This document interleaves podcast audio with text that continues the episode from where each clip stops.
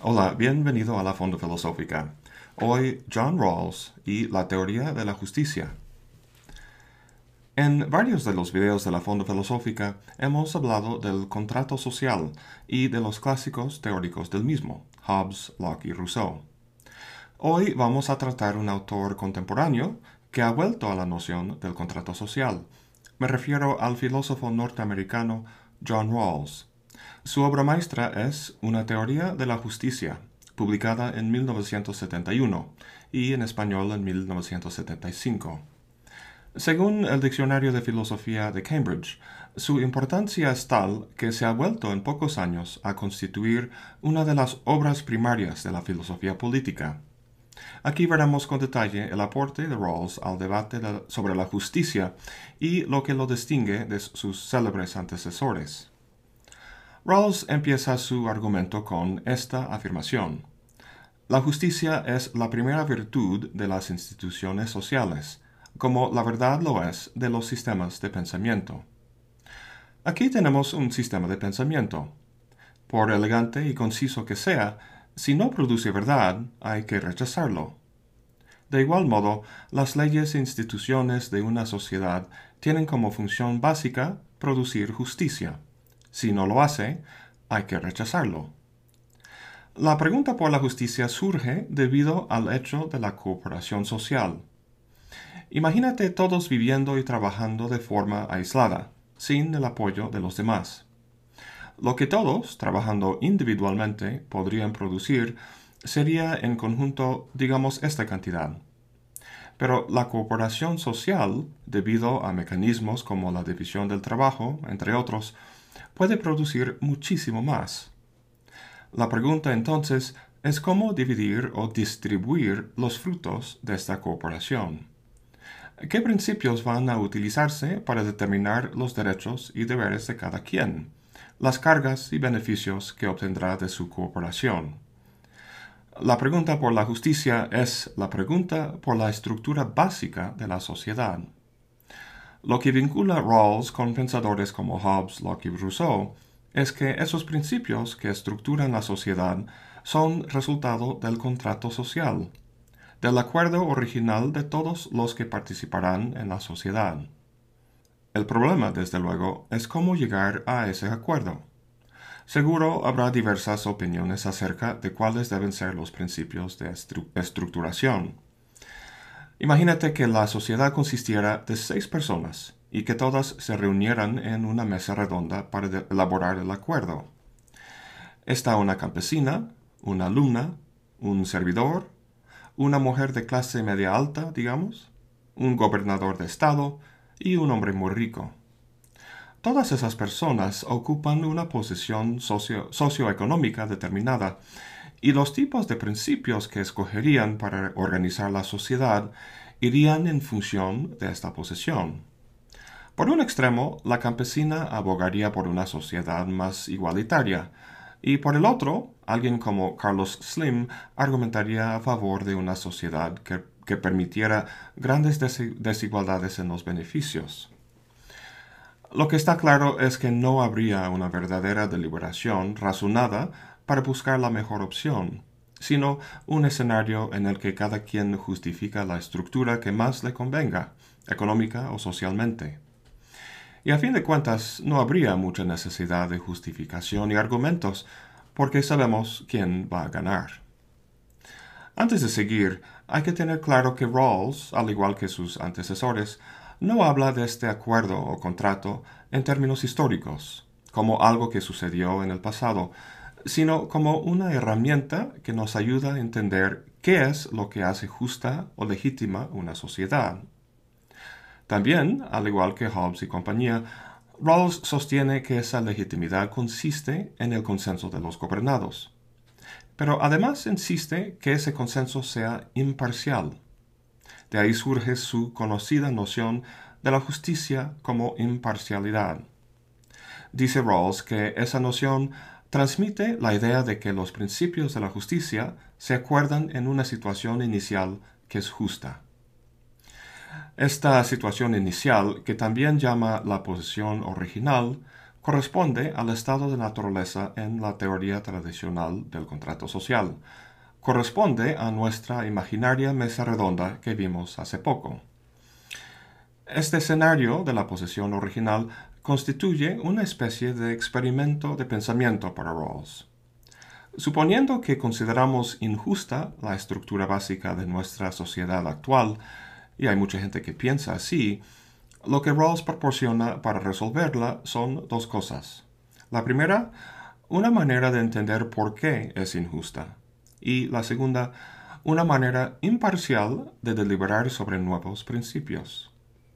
Con respecto al primer punto, la injusticia de nuestra sociedad actual no tiene que ver tanto con su estructura, sino con el hecho de que no refleja un acuerdo libre e imparcial. Vimos en otro video que Rousseau decía básicamente lo mismo. La novedad de la propuesta de Rawls viene en el segundo punto. Si fuera posible reformar la estructura de nuestra sociedad, ¿cómo podría hacerse?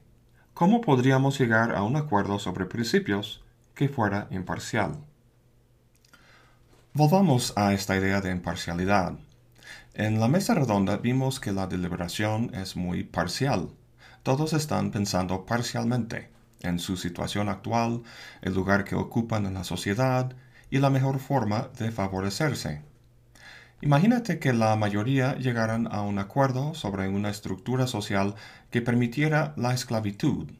Sería un consenso, pero claramente no sería justo. Para eliminar de la ecuación el cálculo privado de intereses, Rawls propone que la deliberación se lleva a cabo tras lo que él llama un velo de ignorancia. Es decir, nadie sabe cuál es su lugar en la sociedad, su clase o estatus social. Tampoco sabe qué suerte tienen en cuanto a capacidades naturales, su inteligencia, su fortaleza, etc. Al no saber estas cosas, tendrá que deliberar de forma imparcial, de modo que el resultado se basará en un razonamiento lo más objetivo posible. No es por nada que la justicia es representada tradicionalmente como una mujer vendada. Como, como, podrás imaginar, el problema es que es imposible que la gente suprima toda esta información sobre sí mismo. Pareciera que se tendría que inducir amnesia en todos y luego pedirles que reflexionen sobre los principios sociales que escogerían. Afortunadamente esa no es la única opción. Basándose en la teoría de la elección racional, Rawls plantea un argumento muy convincente que muestra cuáles serían los principios que gente tras un velo de ignorancia escogería. Antes de explicarles su argumento, quiero discutir el resultado, los mismos principios de justicia a las que llega. Son dos.